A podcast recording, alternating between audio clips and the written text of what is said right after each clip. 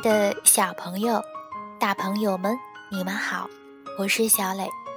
故事时间到了，请你乖乖躺在床上，准备听故事。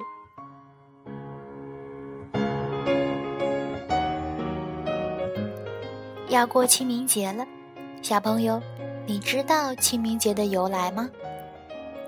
如果不知道，没关系，小磊今天就为大家讲一讲清明节。还记得二十四节气歌是怎么唱的吗？春雨惊春清谷天，夏满芒夏暑相连。这其中的“清”就是指的清明。清明是二十四节气中的第五个节气，也是一年中万物生长的开始。从这一天起，人们开始种瓜点豆。植树造林。其实，在清明前还有寒食节，很多人还都不知道，因为这个节日早已失传。所谓寒食，就是禁火，不能生火煮食，只能吃早先准备好的熟食。为什么要这样呢？请你来听下面的故事。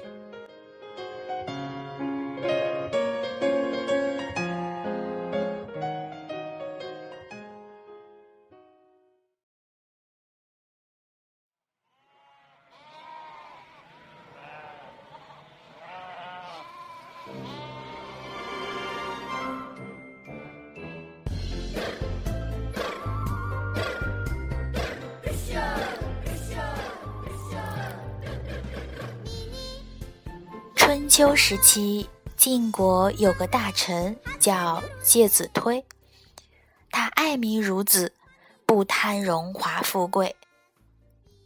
有一年，一伙奸臣啊，图谋害死晋国大公子重耳，扶持小公子奚齐继位。介子推知道后，就保护重耳离开晋国，到处流亡。他们在一座大山里迷了路，晋公子重耳饿得头昏眼花，坐在一条破席上，绝望的仰天长叹：“重耳一死事小，恐怕将来晋国的百姓就难得康乐了。”介子推一听这话，想到重耳苦难中还不忘百姓。于是啊，就尽心辅佐。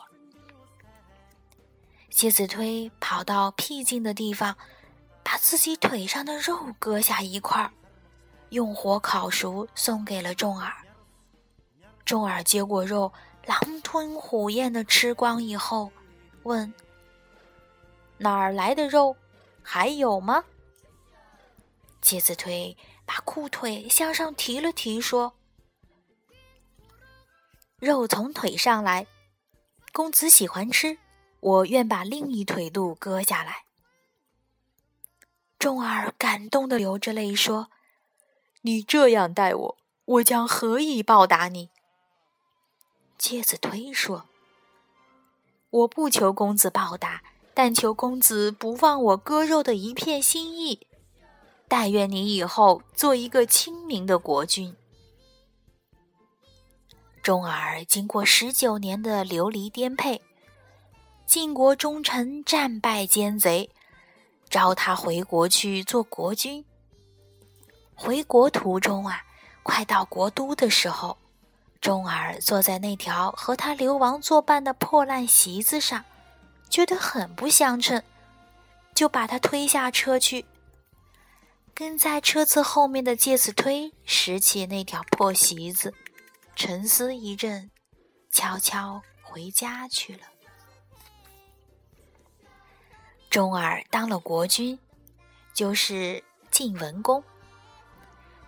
当了国君之后，把流亡期间跟随他的人都封赏了，却忘了介子推。有人在重耳面前为介子推鸣不平，钟耳猛然想起旧事。又敬佩又惭愧，马上派人去请介子推上殿受赏。差人去了几趟，介子推就是不来。无奈，钟儿便亲自去请。当钟儿来到介子推家时，只见闭门落锁。问起邻居，才知道介子推呀不愿意见别人，背着老母进了绵山。钟儿带领御林军一直追寻到绵山脚下，林海茫茫，却不见介子推的踪影。这时有人献计说：“不如放火烧山，三面点火，留下一方。”大火起时，介子推会自己走出来。钟儿觉得此计可行，便下令火烧绵山。大火烧了三天三夜，却不见介子推走下来。于是，钟儿与随从们踏着残烟圣火进山寻找，终于在一棵烧残的大柳树下。发现了介子推母子焦黑的尸体，见此情景，钟儿躬身下拜，不禁放声大哭起来。钟儿痛惜万分，正在准备将介子推母子移尸安葬时，发现介子推靠的柳树洞里呀，有一片衣襟。打开一看。衣襟上用血写了几行字：“割肉奉君尽丹心，但愿主公常清明。柳下做鬼终不见，强似伴君作谏臣。倘若主公心有我，忆我之时常自省。臣在九泉心无愧。”清正清明，复清明。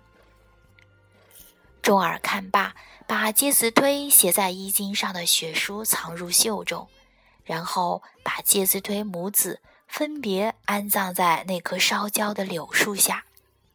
事后，钟儿下令，每年的这一天见燃烟火，寒食一日，并把这一天定为寒食节。第二年。寒食节时，钟儿率群臣到绵山下寒食一日。第二天，小幅徒步登山祭奠。钟儿望着复活的老柳树，绿枝千条，就像看见了介子推一样。他与群臣敬重的带柳祭扫墓冢之后，钟儿把那复活的老柳树赐名为清明树。又把这一天定为清明节。重耳把介子推的血书珍藏在身边，作为鞭策自己执行的座右铭。勤政清明，把国家治理得很好，国富民强，成了春秋五霸之一。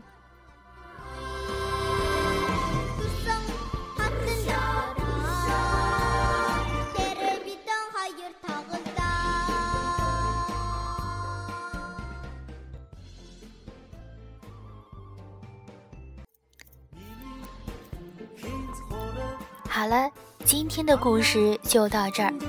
最后，跟小磊一起诵读一首关于清明节的唐诗《清明》。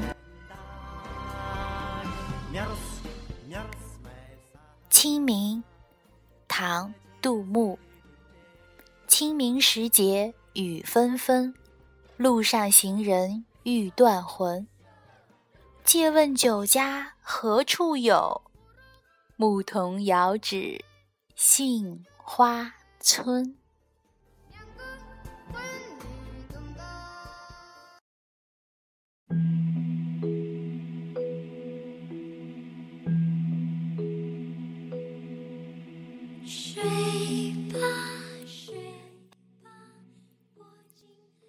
小朋友，清明节还有踏青游玩的活动呢。祝你们玩的开心，晚安。睡吧，睡吧，我亲爱。